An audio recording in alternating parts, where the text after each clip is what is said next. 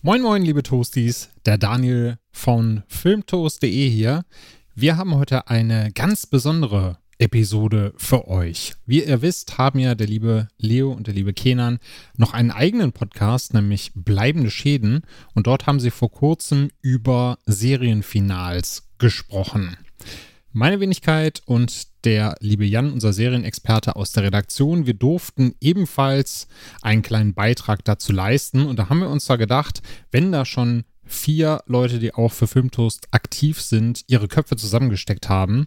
Und weil es einfach eine grandiose Episode geworden ist von den beiden, wollen wir euch das nicht vorenthalten. Deswegen hört ihr heute an dieser Stelle bleibende Schäden. I'm thinking of ending things.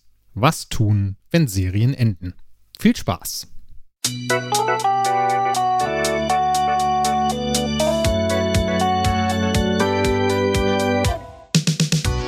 Bleibende Schäden. Der Podcast mit Kenan Hasic und Leo Solidaire.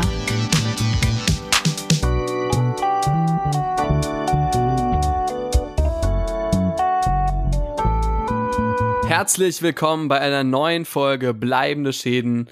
Mein Name ist Leo Solida und Diesmal bin ich in Deutschland. Neben mir, virtuell, zwar noch äh, ähm, geografisch getrennt, aber wieder in einem Land. Äh, ja, der wunderbare Kenan Hasic mir zugeschaltet. Ein aller, allerletztes Mal. Kenan, wie geht es dir? Es ist endlich vorbei. Die Finalität unserer Fernbeziehung ist endlich erreicht. Ähm, wunderbar. Also end, ending, I'm thinking of ending things. Ne, ist äh, ist doch ein schönes Thema und auch äh, ein schönes Motto für den heutigen Tag, oder? Genau, ja. Ähm, wir sind immer noch äh, etwas voneinander getrennt, aber jetzt wie gesagt schon im selben Land wieder. Wir sehen uns übermorgen wieder, äh, nach zum ersten Mal nach vier Monaten, glaube ich. Das ist dann schon etwas, äh, oder drei Monaten, dreieinhalb Monaten. Das ist schon ein bisschen was. Ähm, und ich sage mal so, ich freue mich drauf.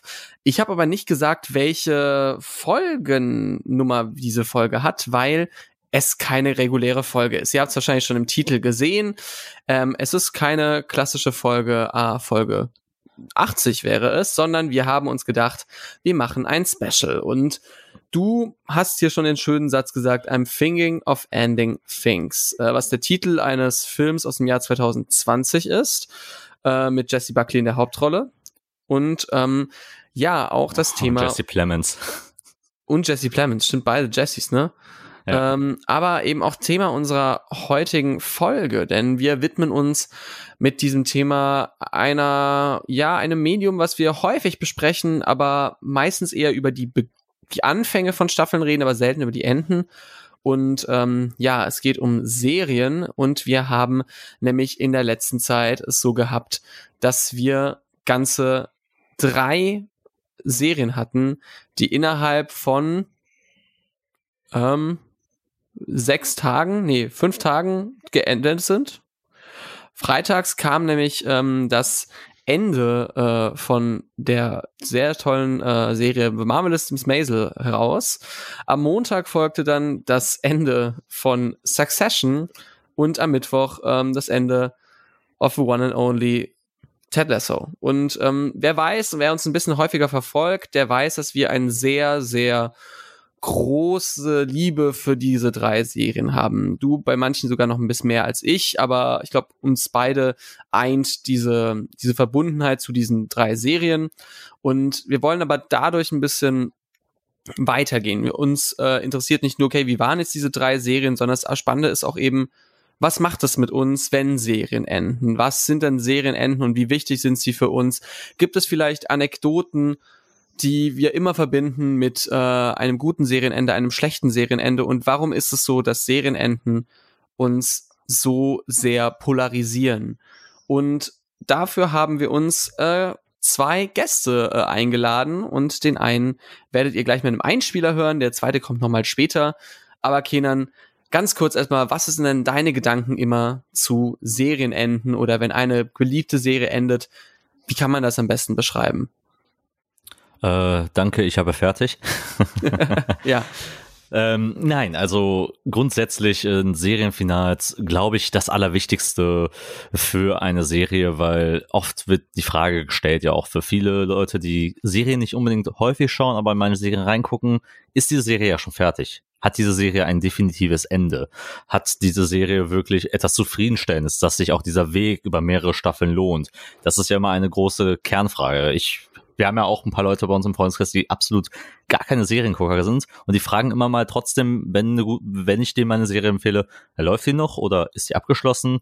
Und da wartet man ja mal immer drauf ab, ob das äh, für funktionieren kann, dann äh, diese ganze Beziehung, weil ich denke, Serien schauen ist boah, vielleicht sogar noch größer als, als das Kino, äh, was eine ja, Liebe-Hass-Beziehung angeht, weil man wirklich so lange drauf drauf getrimmt ist, dabei zu sein, früher Woche für Woche äh, dran war, Woche für Woche über Jahre hinweg die Serie verfolgt hat. Und dann kommt man auf diese letzte Folge, auf dieses letzte Final Goodbye. Und das löst natürlich Emotionen aus, weil früher natürlich auch vor der Binge-Watching-Zeit war Serienfinals schauen halt sowas wie einen guten Freund äh, Lebewohl zu sagen, einer gewissen Familie Lebewohl zu sagen, der man beigewohnt hat, sei es bei Sitcoms, äh, wenn, wenn du die letzte Folge von ähm, hier Friends Friends geguckt hast oder auch ähm, bei oh, wie heißt die jetzt nochmal? Äh, Mar nicht Married with Children, sondern äh, ähm, Full, Full, House, Full, äh, Full, Full House, ja. zum Beispiel, ähm, die so wirklich so Ersatzfamilien schon waren für Menschen. Dann gibt's natürlich auch noch diese Serienenden, die dich mit Theorien vollgepumpt haben, die dich äh, mit verschiedenen äh, Gedanken, wie kann etwas ausgehen, äh, ähm, und wie wird äh, die entscheidende Frage der Serie beantwortet. Sei es halt bei Mad Men, wo wir dann zum Beispiel die, uns die Frage stellen, wer ist Don Draper eigentlich letzten Endes und wie wird's äh, ausgehen? Oder ist es, äh, oder was passiert mit Tony Soprano äh, am, Ende, am, am Ende zum Beispiel, wenn du an die Sopranos denkst? Oder wie endet eine, endete eine katastrophale Serie zum Beispiel mit Dexter, wie wir das erlebt haben? Serienfinals enttäuschen sehr häufig, aber auch und gehen auch zu lange. Das ist halt immer eine sehr große Geduldsprobe, die wir auch darüber haben. Das ist ein sehr schönes Bild, was du da machst. Und du hast ja schon ein paar Serien angerissen, die wir äh, da sehen. Wir werden im späteren Verlauf auf jeden Fall nochmal drauf zu sprechen kommen, welche Serien es für uns waren, die ähm, ganz persönliche äh, Verbindungen hatten und aus, äh, Sachen ausgelöst haben. Wut, Freude, ähm, Liebe, was weiß ich. Ähm, ich finde auch bei Serienfinals muss man auch einfach bedenken, dass es auch einfach ja das ist, was vielen Leuten als letztes im, in Erinnerung bleiben wird. Nämlich äh, das Ende ist immer schwierig, es ist immer schwierig, Abschied zu nehmen. Und deswegen denke ich mal, dass sich die Geister immer so häufig scheiden bei Serienenden, weil es eben dieser Moment ist, wenn Serienenden einfach nicht äh, nicht gut ausgelöst äh, oder nicht gut beendet werden, weil es hier genau das Problem ist, dass dann eben es auftaucht, dass Leute sagen, ja, es ist nicht das Ende, was ich mir vorgestellt habe für die Figuren, weil wir eben in diesem Prozess des sich voneinander verabschiedens wir eine andere Erwartung haben. Wir wollten eigentlich, dass die Hauptfigur glücklich wird und plötzlich stirbt sie oder wir wollten, dass sie stirbt und plötzlich überlebt sie und dann fragt man sich, äh, ja, das ist nicht, wie ich es mir vorgestellt habe. Deswegen sind wir häufig so kritisch bei Serienenden, glaube ich. Und vor allen Dingen auch der Gedanke, dass man über Jahre hinweg eine Erwartungshaltung aufbaut, die eigentlich nie wirklich äh, zufriedenstellend beantwortet wird oder beziehungsweise getoppt werden kann von äh, SerienmacherInnen. Ähm, das ist ja auch immer das Problem, weil wir fantasieren ja, wie eine Serie ausgehen kann. Wir fantasieren die Wege und fangen es ja an, selbst zu schreiben. Ich meine, postmoderne Serien bestehen ja wirklich auch daraus, dass man früher in Foren diskutiert hat, wie gewisse Beziehungsdynamiken äh, sich entwickeln sollen, welcher Weg für eine Serie eingeschlagen wird. Ähm, das ist ja im, im, im Medium selbst, in verschiedenen Medien auch ähm, total stark verankert. Ich möchte, möchte noch mal einen kleinen äh, Ausriss äh, in die Comic-Industrie zum Beispiel machen. Bei Batman, äh, der Tod von äh, Jason Todd zum Beispiel damals, der ist nur äh, entstanden äh, am Ende einer, am Ende dieser Comic-Serie, weil Fans zum Beispiel sick auf ihm waren und keine keine Lust mehr auf den Charakter hatten, haben die ihn halt dann äh, rausgevotet quasi wie wie im Big Brother Haus. Und das passiert dann auch in Serien. Also die, die MacherInnen verfolgen ja auch natürlich das Geschehen. Die sehen, welche Ship, Shippings es, es, es für Charaktere gibt und gerade Serien, die auch nicht langfristig planen, sondern von Staffel zu Staffel auch denken, gehen auch auf sowas ein und das erfüllt natürlich einen mit sehr viel Dopamin natürlich, weil man sowas dann äh, verfolgen kann. Das macht sie auch dann so speziell. Genau du sagst es ja eben, äh, MacherInnen haben Einflüsse darauf, wie sie ihre Serien dann eben äh, beenden, aber nehmen häufig eben auch in interessante Fakten heutzutage ausfuhren, dass wir früher natürlich über Leserbriefe hatten, aber nicht in dem Ausmaße. Heutzutage haben wir äh, solche Sachen. Und wir haben eines meiner absoluten Lieblingsbeispiele war damals die Simpsons, wo ähm, am Ende einer Staffel ähm, die Fans abstimmen konnten, ob Ned Flanders mit Edna Krabappel zusammenkommt oder nicht. Und äh, das ja eine super witzige Idee war und das vielleicht ein Vorgänger war für diese Möglichkeit, dass das Publikum stimmt ab. Aber Serienenden sind immer kontrovers, sie sind nie fair, sie ist nie gerecht und sie macht nie alle glücklich. Ich glaube, das sind die drei großen äh, Regeln des Se der Serienenden. Ich glaube, denke mal, da kannst du mir zustimmen. Äh, denn äh, ja, Serienenden sind immer schwierig. Wir haben aber uns mal auch gefragt, ja, was sind denn für andere gute Serienenden? Was sind denn Serienenden, die sie immer begeistert haben. Und wir haben unseren ersten Gast, nämlich eine Stimme, die ihr schon mal vernommen haben könntet, wenn ihr bei unserem The Batman Special äh, damals reingehört habt. Es ist der gute Jan äh, von filmtoast.de, für die wir auch Kritiken schreiben und Podcasts produzieren und der auch Teil ähm, des äh, Podcast-Formats Serienkonfekt äh, bei dem lieben KollegInnen von Popcorn und Nachos ist und was dessen drei äh, Lieblingsserienenden sind und was er wichtig findet bei einem guten Serienende, das hört ihr jetzt. Hallo liebe Hörer von Bleibende Schäden. Hier spricht der Jan von Filmtoast.de und dem Serienpodcast Serienkonfekt von Popcorn und Nachos.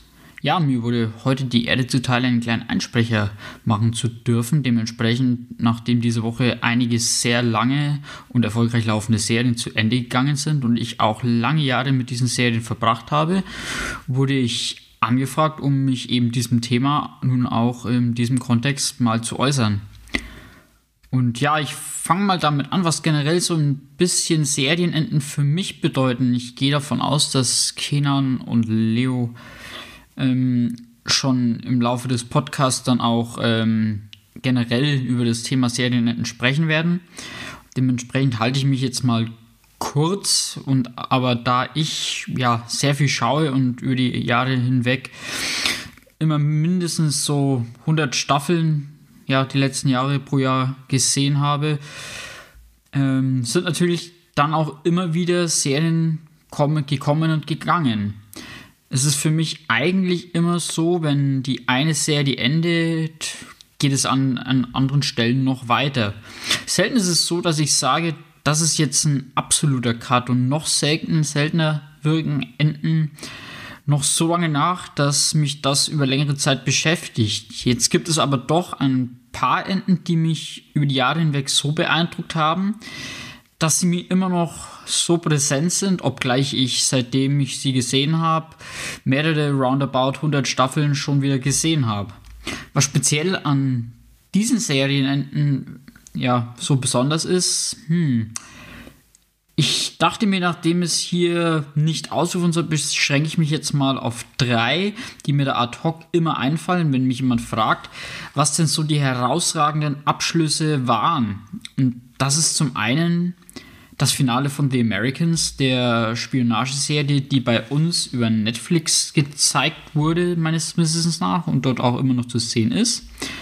Und da hat das Ende wirklich vor allem deswegen bei mir so gut funktioniert, weil diese sechs Staffeln dann an einem Punkt perfekt abgeschlossen worden sind, der einfach in der Konsequenz nicht besser hätte getroffen werden können in Verbindung mit Musikuntermalung, die mir, wenn ich nur daran denke, jetzt schon wieder Gänsehaut besorgt und die aber gleichzeitig diese Serie, in der ja so viel noch offen gelassen wurde, ähm, ja, wie es mit den Figuren weitergeht. Ich werde später auch nochmal im Kontext mit Succession drauf zurückkommen, was für mich ein gutes Ende äh, ja eben auch ausmacht, dass es zwar ein Ende einer Geschichte ist, aber nicht der Geschichte der Personen, der Charaktere der Serie, sondern nur des Zeitraums, den wir als Zuschauer begleitet haben. Und bei The Americans ist es eben so, dass am Ende für mich zwar der Weg und diese Geschichte von den sowjetischen Schläfern in Amerika auserzählt war. Wir sprechen hier über Serienenden, also jetzt ein bisschen spoilerlastig, ähm, am Ende ging es ja dann doch zurück ähm, für die beiden Eltern nach Russland. Die Kinder wurden aber in den Staaten zurückgelassen. Nun ist offen, wie es mit ihnen in Russland weitergeht, wie es mit den Kindern in Amerika weitergeht, ob sie sich jemals wiedergesehen haben. Wurden die Kinder eventuell auch zu Agenten? Und, und, und. Wenn man diese Fragen hat und dieses Interesse nach einem Ende einer Serie geweckt wurde, dann glaube ich, hat eine Serie nicht allzu viel falsch gemacht. Und ähnlich geht es auch mit meinem zweiten Beispiel, äh, das ich immer wieder aus der Mottenkiste der ähm, Serienenden hole, obwohl es gar noch nicht so alt ist. Und zwar dem Ende von Better Call Saul, das letztes Jahr diese herausragende Serie zu Ende gebracht hat. Da war es wirklich so, dass ich bis zur vorletzten Folge nicht absehen konnte, wo, weil die Serie ja eigentlich ähm, vor Breaking Bad sich abspielte, ähm, wo es denn mit Jimmy nun zu Ende geht. Und ähm, weil der Kniff in der letzten Staffel dann eben doch die Zeit nach Breaking Bad noch ein Stück weit mit zu beleuchten, ähm, nochmals Varianz reingebracht hatte, die vorher nicht da war, ähm, gab es plötzlich eine Fallhöhe und man hat doch Angst um Jimmy haben müssen. Und speziell eben diese Frage und was auch mit Kim Wexler passiert ist und warum sie nicht in Breaking Bad dabei war. All das wurde so gut aufgelöst am Ende, dass einer ohnehin perfekten Serie noch ein Fleißsternchen zum Abschluss äh, hinzugefügt werden konnte. Ja, und das dritte Ende, an das ich immer denken muss, ist das von The Leftovers. Auch da ist es verbunden mit Musik, ein herausragendes Zusammenlaufen lassen der Storyfäden, die die ganze emotionale Reise und eben von drei Staffeln vorher vorbereitet wurden. Vielen Dank, Jan, dafür. Und wir sind gespannt, äh, wie es dann jetzt auch für uns weitergehen wird auf diese wunderbare Reise. Leo, da, da, da wäre auch direkt der nächste Punkt eigentlich auch an dich äh, weitergebend. Wie, sehr, wie lange schaust du eigentlich schon aktiv Serien und was waren eigentlich für dich deine frühen Erinnerungen einer endenden Serie? Äh, das ist eine sehr, sehr ähm, gute Frage.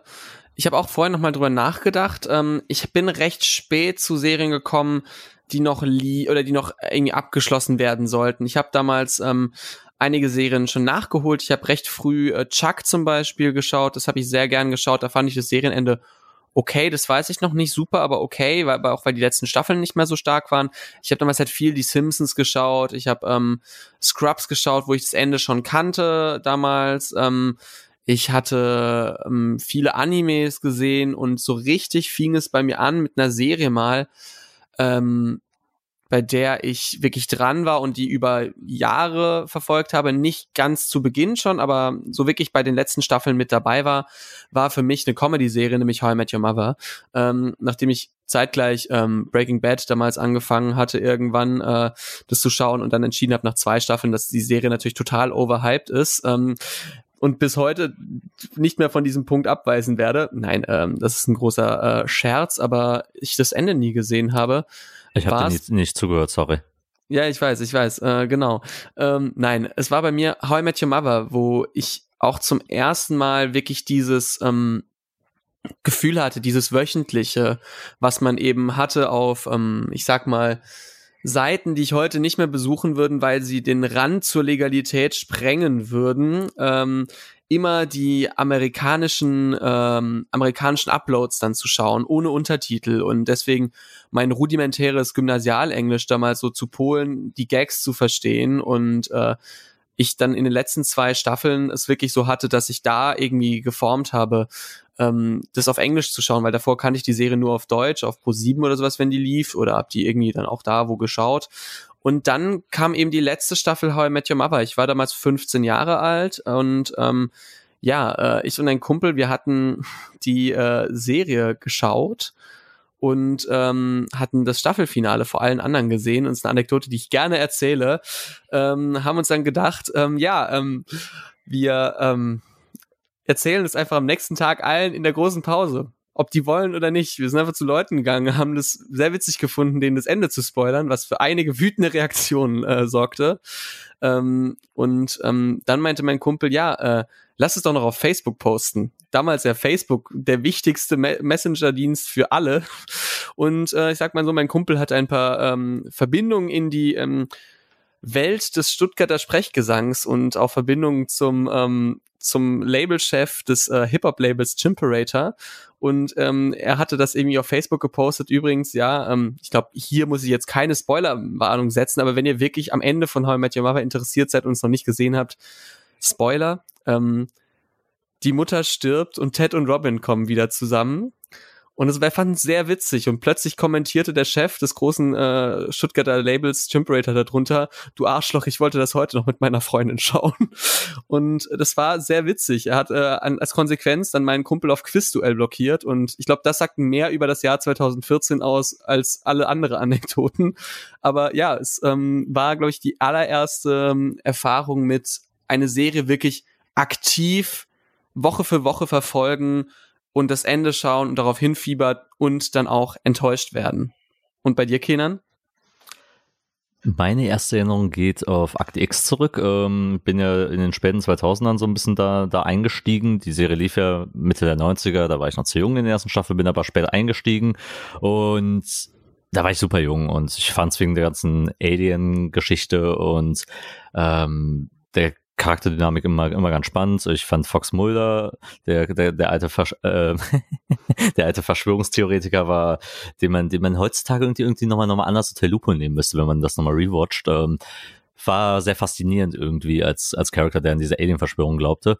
Ja, es war ein weirdes Finale damals, äh, weil absolut nichts passiert ist da äh, in, der, in der Folge und die ganze Auflösung super konfus war und ich habe es auch nochmal gerewatcht dann zehn Jahre später und fand es unfassbar scheiße. Da, da, das war, das war auch schon für mich schon direkt das, der Eintritt in too, too much of a good thing. Die lief zu lange, man hatte definitiv kein, kein wirkliches Ende parat gehabt, aber man musste irgendwie zum Ende kommen und das war, glaube ich, eine schon eine meiner ersten großen Enttäuschungen, die ich auch im Leben, äh, im Leben erlebt habe. Das Ende von Akte X, ja, Chris Carter, danke dafür übrigens, du Wichser. äh, und dann haben sie es nochmal neu auf, aufgelegt, äh, Ende der 2010er mit Staffel 10 und Staffel 11 und haben es nochmal zu Grabe getragen, aber das ist eine Geschichte für, für wann anders. Ähm, dann habe ich äh, Desperate Housewives dann irgendwann mit meiner Mutter gesehen. Ich habe es vielleicht mal als Anekdote mal hier reingebracht. Äh, ich glaube, ich habe damit, damit wurde ich therapiert als Kind und äh, habe da auch schon äh, ein Serienfinale mit erlebt. Und ansonsten natürlich ähm, meine ersten wirklichen Serienfinals, die ich, an die ich noch eine starke, stärkere Erinnerung habe, sind tatsächlich Animes. Also mhm. Anime-Enden. So so Sachen wie Monster Rager oder sowas, äh, die dann, die dann wirklich zu Ende gingen. Das waren so das erste Mal emotionale Auseinandersetzungen mit so Cartoon- und Anime-Figuren, die plötzlich äh, ja, Goodbye sagen und dann in, in Tränen ausbrechen und sowas. Digimon da, damals, äh, die, die, die enden halt quasi für die Charaktere zum Beispiel. Da kann man es natürlich als anthologisch halt betrachten, äh, wie, wie dort die Abschiede genommen wurden von den, von, von den Digimon und äh, ihren, äh, ja, ihren äh, quasi den Hauptcharakteren das, das war damals so, so mein Einstieg auf jeden Fall äh, in emotionalere Gefilde mit Serien. Ich finde es sehr spannend. Ähm, du hast die Anime auch gerade genannt. Ähm, ich hatte keines in dem Sinne, dass ich so das wirklich verfolgt habe, Woche für Woche. Aber ähm, trotzdem irgendwie so, dass ich ähm, es hatte bei einer Serie, nämlich bei ähm, bei ähm, Death Note. Da hatten wir das im Freundeskreis eben angefangen und einer hatte so die, ähm, die DVD und wir haben die uns reihum sozusagen ausgeliehen. Und ich hatte die als erster ausgeliehen bekommen. Und es war das schlimmste Gefühl, weil das Ende von Death Note ist nicht gut. Ähm, also die erste Hälfte super. Und danach fängt ja diese, diese zweite Hälfte an, die nicht so gut ist. Und da war dann so das Schlimmste, wenn du dann eben eine Serie beendet hattest und du wusstest eben, der nächste muss erst die DVD sozusagen äh, fertig schauen, dann der nächste gibt, geht die Reihe um oder so ein bisschen und du konntest mit niemandem drüber reden. Das hat mich wirklich äh, genervt. Ich hatte noch eine negative Erfahrung damals, ähm, noch viel früher, da muss ich so zwölf gewesen sein oder elf. Da habe ich My Name is Earl geschaut. Ähm, und ähm, My Name is Earl, ich weiß nicht, wie gut die heute gealtert ist. Ich glaube nicht so gut. Ähm, aber damals äh, fand ich die sehr, sehr witzig und die endete damals nach der dritten Staffel, glaube ich, mit einem kompletten Cliffhanger. Und dann hieß es ja, die Serie ist abgesetzt worden. Und ah, man dachte, abgesetzte Serien, ja. Auch ja, und man dachte sich so plötzlich, Thema. ja, ähm, ja, schön. Und was ist jetzt das Ende? Weil es auch wirklich so ein Cliffhanger war, wo man dachte, ihr könnt nicht jetzt diese, diese Serie beenden. Äh, Und das fand ich sehr, sehr traurig. Ähm, ähnlich äh, ist es bei mir noch äh, gewesen nach How I Met Your Mother, ein Jahr später mit Community, einer Serie, die ich relativ früh verfolgt habe. Eigentlich sobald ich ein, glaube als ich meinen ersten Laptop bekommen habe, habe ich die nachgeschaut, das muss 2012 gewesen sein, dann habe ich die halt auch relativ häufig verfolgt und ähnlich wie How I Met Your Mother.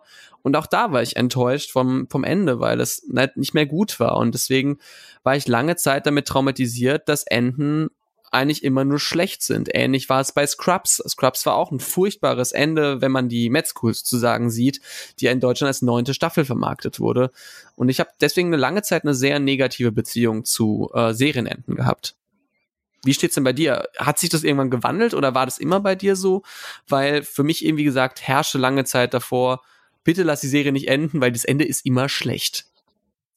Ja, das ist, es ist ein sehr schwieriges Verhältnis. Vor allen Dingen weil ich auch Serienenden gesehen habe, die ich traurig fand, äh, traurig war darüber, dass sie ja vorbei sind und jetzt auch nie wirklich spektakulär endeten, sondern eher in dem Sinne von, ja, okay, wir machen jetzt wirklich Schluss, so Prince von Bel Air zum Beispiel, als ich das damals als Kind auf RTL 2 geguckt habe, nachmittags, äh, nach, nach den ganzen Animes, habe ich auch jeden Tag äh, eine Folge, äh, Folge und eine Doppelfolge geguckt. Und da gab es auch dieses Ende, ich meine, das kennt man nur noch als Meme, wo Will Smith äh, vor dem leeren, äh, im, im, im, in der leeren Villa steht und quasi die Tür zumacht. Ist ein Fit, äh, ist fittet, aber es ist jetzt nicht wirklich bahnbrechend oder, äh, oder super bewegend, weil du denkst, ja, okay, gut, er sagt halt auf, auf eine symbolische Art und Weise goodbye. Ähm, und wirklich diese Frustration hat sich, glaube ich, bei mir aufgebaut mit Serienenden, als ich dann das Lost-Ende gesehen habe, das erste Mal. Und das war unfassbar frustrierend. Stell dir mal vor, du bist wirklich jahrelang dabei ähm, bei, einer, bei einer Serie und plötzlich hast du so viele Fragen, so viele Theorien äh, entwickelt äh, über deine gesamte Laufzeit, so viele Fragen, die auch bewusst gestellt werden in der Serie die nicht aufgelöst werden am Ende, die wirklich äh, irgendwo ins, ins Nirvana versendet werden und uns dann ein wirklich halbgares Ende abgegeben wird, was wirklich unfassbar scheiß einfach ist. Und ich nenne, nenne Lost auch nochmal bewusst, äh, weil, weil jetzt gibt's ja die, die großen Vanity Fair Artikel ja auch, auch, auch dazu. Ich weiß nicht, ob du davon mitbekommen hast. Äh, ich habe davon gehört, aber noch nicht gelesen. Ja. Von den Behind, Behind the Scenes äh, Sachen, weil dort auch Sachen angesprochen werden, nämlich die wichtige Parts zu Beginn der Serie waren und dann verschwunden sind. Und wenn man das sich nochmal das durchliest, ergibt es Sinn, was, äh, warum, warum dann solche Sachen dann nicht beantwortet wurden und nicht mehr in der Serie thematisiert wurden. Die Begründungen dafür sind unfassbar schlecht. Und ich habe es dann auch nochmal, als es auf Netflix dann nochmal lief, Lost auch nochmal gerewatcht und habe mir und habe auch dort gedacht so, Mensch, das Ende ist echt wirklich uns um, unbefriedigend und es ist wirklich halbgar und es ist wirklich ziemlich mies gelöst. Das war, glaube ich, meine, eine meiner frustrierendsten Serienenden-Erfahrungen. Aber ich glaube, das war für viele. Ich glaube, das war so ein universelles äh, Frustriertsein weltweit, als das Finale rauskam. Ja, ich sag mal so, ich denke, das Ende von Lost ist wahrscheinlich neben dem Ende von Game of Thrones im popkulturellen Gedächtnis wahrscheinlich der, der Inbegriff von das Ende war furchtbar. Also man kann ja. How I Met Your Mother wahrscheinlich als drittes noch nehmen. Ich glaube, das sind die drei großen enttäuschenden Serienenden, von denen alle irgendwie, äh, ja, ähm, irgendwie enttäuscht waren. Ich wüsste, es gibt keine andere Serie, glaube ich, neben diesen drei, die so schlimm für viele waren. Es sind halt die Serienenden von drei Serien, die halt wirklich jeder geguckt hat zu der Zeit. Das war ja. also wirklich jeder, der irgendwie was auf, aus sich machte und unbedingt abends Serien gucken wollte hat sich die drei halt angeschaut und alle drei erzählen, erzählen auch was über die Zeit natürlich auch. Lost so gerade in 2000ern, Mitte, Mitte der 2010er hast du dann How I Met Your Mother's Ending gehabt und dann Ende der 2010er ähm, mit, mit Game of Thrones. Ja, und das äh, sagt auch viel über die Rezeptionsbedingungen natürlich aus. Also How I Met Your Mother eben illegal sehr viel und Game of Thrones dann eben so keine Ahnung, ich weiß noch, wir sind Sonntagabends, haben wir dann um äh, haben wir bei jemanden äh, was getrunken und dann haben wir um zwei Uhr morgens oder sowas haben wir, glaube ich, dieses Ende angeschaut, ähm, um dann pünktlich um fünf Uhr die erste Bahn wieder nach Hause zu nehmen und komplett enttäuscht zu sein. Äh, ja, es war also insgesamt für mich äh, ein ganz furchtbarer Abend und ich weiß noch, es war wirklich eine absolute Enttäuschung. Ähm, das hat mich wirklich runtergezogen. Ich erinnere mich noch, noch sehr stark, weil du noch einer der letzten Verfechter noch dieser Staffel noch halbwegs ja. warst, äh, weil du sagst so, ah, Leute, komm, so, so scheiße, wie ihr das macht, ist es nicht. Und dann kam das Spiel und das hat auch dann dich gebrochen. Ja, es war wirklich, ich habe das ganze Jahr diese komplett dunkle Folge, wo du nichts gesehen hast, dachte ich mir schon, ja, okay, aber ich war so, ach komm, die haben es eigentlich schon immer noch hinbekommen, Game of Thrones eine coole, äh, coole Sache zu machen und ich hatte so viel Schwa Startschwierigkeiten mit der Serie. Ich, aber ich hatte es mich trotzdem gepackt, vielleicht, vielleicht kriegen die das hin, die kriegen das hin, die kriegen das hin. Und dann kam dieses Ende und ich war nur, what the fuck? Also es hat mich so traurig gemacht, weil aber auch die Erwartung so groß war. Weil zum ersten Mal, und das ist ja auch eine Ver Veränderung gewesen, damals dann plötzlich gesagt wurde, wir bauschen diese äh, Serienendfolgen so auf eine extreme Länge auf. Und dann irgendwie war diese Endfolge anderthalb Stunden oder sowas, ne? Ja. Und die anderen waren ja 50 Minuten Folgen, meistens so 50 Minuten bis eine Stunde oder sowas, ne? Genau. Und ich weiß noch damals, wir haben die geschaut äh, in der Gruppe und es war so, es dauert jetzt noch 35 Minuten was wollen die da noch erzählen? Und es war einfach, du hast gemerkt, es war nicht gut. Und ja, das war, glaube ich, für mich eine große Enttäuschung. Aber wenn wir jetzt natürlich nur über Enttäuschung reden, dann könnten wir ewig reden, aber wir würden ein falsches Bild abgeben. Denn ich denke, ähm, Serienenden können uns natürlich auch begeistern, sie können uns zum Weinen bringen, sie können uns zum Lachen bringen. Und das ist natürlich auch sehr, sehr spannend. Und äh, bei mir muss ich lange, lange sagen, ich hatte kein großes Ende, was mich gepackt hat, ähm, was ich an sich so mitverfolgt habe. Wie ist es denn bei dir? Gab es ein Ende ähm, oder was war das erste Ende, wo du gesagt hast, okay, das war genau mein passendes Ende für mich? Es gibt einige, die mich äh, sehr gepackt haben über die Zeit. Ähm, also ich habe sehr viele gute Finals gesehen. Nicht, äh, nicht, dass das jetzt so klingt, als hätten wir jetzt hier nur wirklich nur schlechte Erinnerungen, sondern es gibt wirklich tolle äh, Serienenden. Wie gesagt, wir haben vorhin Breaking Bad zum Beispiel erwähnt, was ein phänomenales Finale hat. Es gibt auch Serien, die ich auch sehr liebe, die kontroverse Finalen und äh, mich auch mit Fragezeichen am Ende hinterlassen haben, ähm, wie so, wie, wie so ein äh, Sopra Sopranos-Finale ähm, beispielsweise. Es gibt es gibt welche Finals, die jetzt nicht spektakulär sind, aber Sinn ergeben, so ein The Wire-Ende.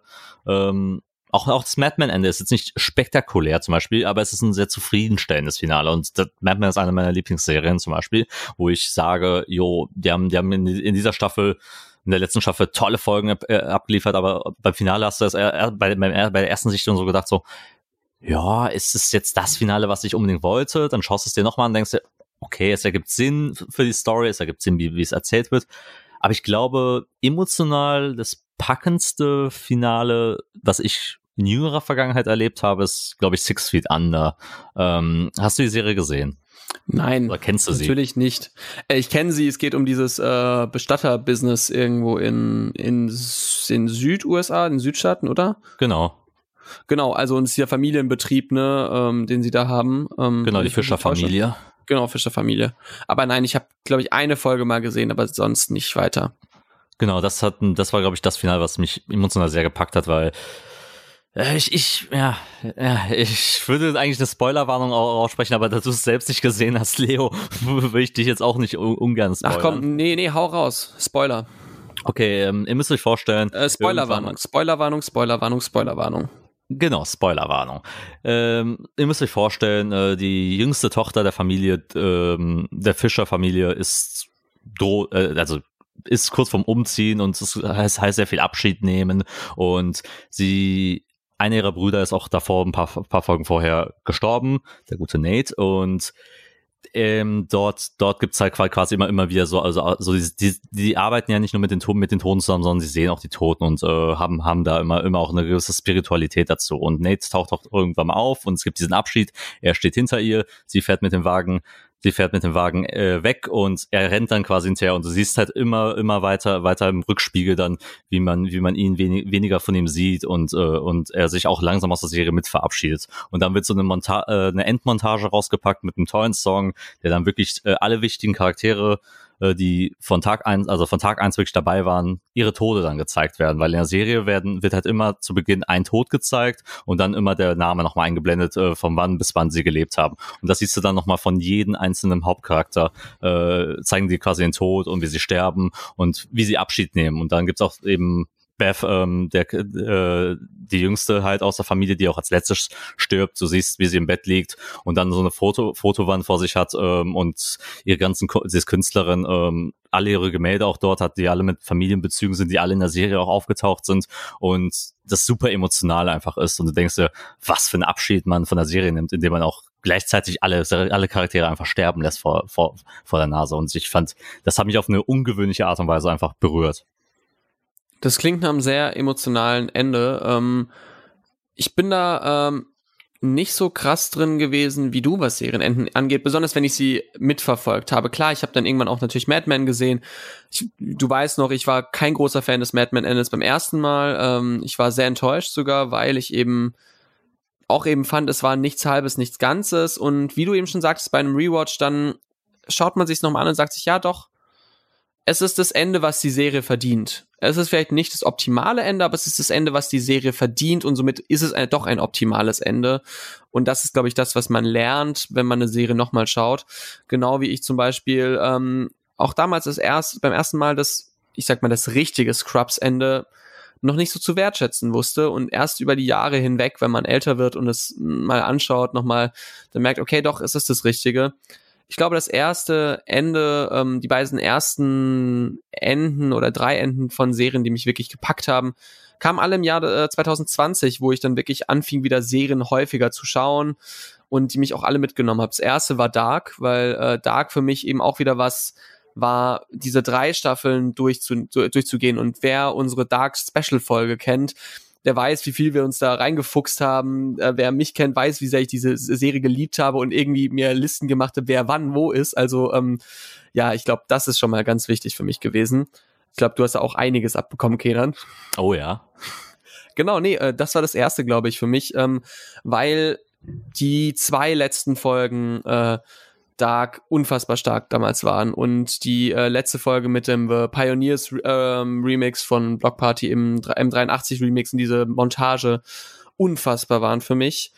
Das zweite war eine kleine Serie ähm, aus Irland, die wir beide sehr mochten, nämlich Normal People, wo man merkte, auch Miniserien können, auch wenn sie nicht so lange angelegt sind, einen unfassbaren Effekt haben.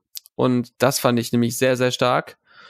Und das dritte war die Serie, die mich wahrscheinlich über Jahre hinweg begleitet. Und das meinst du ja eben auch, wenn sich eine Serie über Jahre hinweg begleitet, äh, dann hat man vielleicht höhere Erwartungen. Und ich habe dann gemerkt, dass es eben manchmal nicht das große epische Finale braucht, sondern das sehr ruhige Finale. Und das ist Bojack Horseman. Ein Ende, wie es eigentlich ruhiger kaum sein könnte für eine Serie, die lange Zeit so unfassbar deprimierend, toxisch und in vielen Zügen auch selbstverletzend eigentlich war, äh, ähm, die einen kaputten Protagonisten äh, ja eigentlich begleitet und wo man eigentlich weiß, irgendwann muss es kaputt gehen und es endet auf einem Dach ganz ruhig und äh, mit einem Dialog und es läuft am Ende ein Folksong, der sehr schön ist. Und das ist auch sehr gut und da habe ich gelernt, die kleinen und die ruhigen Momente sehr wertzuschätzen. Ja, absolut. Wunderbar gesagt, Leo. Und ich denke, diese Ruhe auch in Serien äh, enden ist manchmal super äh, kathartisch einfach auch für, für einen selbst, äh, weil man merkt, oh, du warst jetzt mit diesem Charakter wirklich Jahre mit, mit dabei und hast mit ihm mitgelitten, mitgelacht, äh, alle Höhen und Tiefen erlebt und einfach diesen Moment nochmal mit diesem Charakter zusammenzusitzen, und ihr starrt euch beide nochmal in die Augen das letzte Mal, bevor es, bevor der Fade to Black kommt. Kann auch sehr poetisch als auch schön sein. Und ich möchte noch ein Zitat noch äh, mit reinbringen, den äh, das Jesse Armstrong im Zuge des Succession-Finals damals, äh, also vor einer Woche gesagt hat. Und zwar bei, bei Finals geht es auch manchmal nicht darum, äh, jetzt das epische Ende zu zeigen oder, oder auch ähm, das krasseste, was die Zuschauer erwarten, sondern man muss sinnvoll nach vorne bringen und auch gut beschreiben können, warum an diesem Zeitpunkt die Serie das Interesse an den Figuren verliert. Ja. Also die Macher und das Drehbuch kein Interesse mehr haben, das Leben von diesen Charakteren zu verfolgen, weil sie an einem Punkt angelangt sind, zu sagen, wir sind dann mit unserer Erzählung am Ende und du musst diesen Punkt erreichen. Und das ist eigentlich ein sehr sinniges äh, Motto, mit dem man eigentlich vielleicht auch in Zukunft an Serien auch weiter rangehen muss. Man muss selbst für sich einen Weg finden, wann man mit dieser Figur abschließen möchte und man, man selbst auch kein Interesse mehr hat an dieser Figur. Du sagst es. Ähm, ja, Kenan, wollen wir diesen Part abschließen über das Warum mögen wir Serienenden und das äh, welche Serienenden mochten wir denn, die jetzt rausgekommen sind und wollen wir da unseren zweiten Gast einleiten? Natürlich. Unseren zweiten Gast, ähm, den äh, kennen wir und den kennt ihr noch nicht. Denn der war noch nicht hier, aber er ist ein guter Freund des Hauses. Ähm, er ist der Mann, der dafür sorgt, dass ihr eure Podcasts ähm, von uns hören könnt. Ähm, denn äh, es ist der Daniel, auch von filmtoast.de, aber auch der Daniel von letscast.fm, der Seite, wo wir unsere Podcasts hochladen. Und äh, genau, er ist ein guter Freund des Hauses, den wir über unsere Arbeit bei Filmtoast kennengelernt haben. Und äh, ja, ähm, du hast mit ihm zwei Folgen zu Succession gemacht und äh, ja, äh, bevor er irgendwas auch wahrscheinlich zum Succession-Ende sagen wird, denke ich mal, wird er vielleicht auf ein, zwei andere Sachen auch noch ähm, zu sprechen kommen, die ihn bei Serien begeistern. Ich kenne den Einspieler noch nicht, deswegen laber ich so ein bisschen um den heißen Brei rum. Ich weiß aber, es wird wunderschön und wunderbar. Ich würde aber sagen, ab jetzt setzen wir mal eine Spoilerwarnung, ne? Denn ähm, alles, was ab jetzt kommt, könnte die Serienenden von The Marvelous Miss Maisel, Ted Lasso und Succession beeinflussen und betreffen und deswegen wollen wir nicht, dass ihr gespoilert werdet. Deswegen Spoiler, Spoiler, Spoiler und ich würde sagen, Mats ab. Daniel, deine Bühne. Ja, moin, ihr zwei Schnuckel. Der Daniel, euer Kompagnon vom Filmfrühstück hier. Ihr habt mich gefragt, was ich denn so von Serienfinals halte.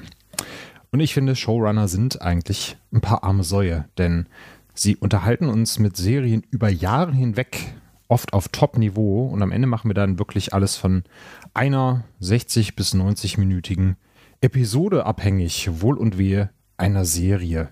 Es wird ja oft diskutiert, Serie XY, war das ein gutes Ende, war das kein gutes Ende? Über, ja, den Run davor. Da wird oft weniger Worte verloren als über das grandiose oder eben weniger grandiose Serienfinale. Und ich kann es den Leuten nicht verübeln, denn wir nehmen ja über Jahre hinweg an den Leben von Charakteren teil. Wir lassen sie in unser Leben, wir leiden mit ihnen mit, wir jubeln und freuen uns mit ihnen. Und am Ende wollen wir eben auch eine wunderschöne Auflösung haben. Und ich finde, gibt es generell eigentlich nur schlechte Serienfinals, gibt es viele gute Serienfinals. Es ist eigentlich eine Frage der Perspektive. Was möchte man denn eigentlich von so einem Serienfinale? Es gibt genug Leute, die finden, ich muss für jeden Charakter irgendwie eine zufriedenstellende Auflösung haben. Ich muss wissen, wie am Ende wirklich jeder Charakter seinen Frieden findet oder eben halt auch nicht. Dann ist das Ganze für mich abgeschlossen. Und es gibt Menschen, die wollen einfach einen Ausblick haben. So wie wir das beispielsweise bei Succession Staffel 4 jetzt bekommen haben. Wir haben zwar im Endeffekt die jeweiligen Storylines abgeschlossen, aber wir haben trotzdem nur offen gelassen, wie geht es denn mit den Leuten weiter, in welche Richtung entwickeln sie sich. Und da kann man eben wunderschön selber Geschichten spinnen. Außerdem haben wir auch das Problem, jeder oder jede nimmt für sich aus einer Serie was anderes mit wir jetzt eine wunderschöne weitere Serie als Beispiel nehmen, die jetzt letzte Woche ihr Ende gefunden hat mit Ted Lasso in der dritten Staffel, da war ich einfach, weil das meine Feelgood-Serie ist, emotional berührt, habe fast die komplette Folge durchgeheult, habe hinterher gesagt, okay, jeder hat wirklich seinen Abschluss bekommen. Ich war komplett zufrieden und andere Leute, mit denen ich mich unterhalten habe, haben gesagt, ah, es war alles vorhersehbar, keine Überraschungen, kitschiges Ende, hab kaum was gefühlt.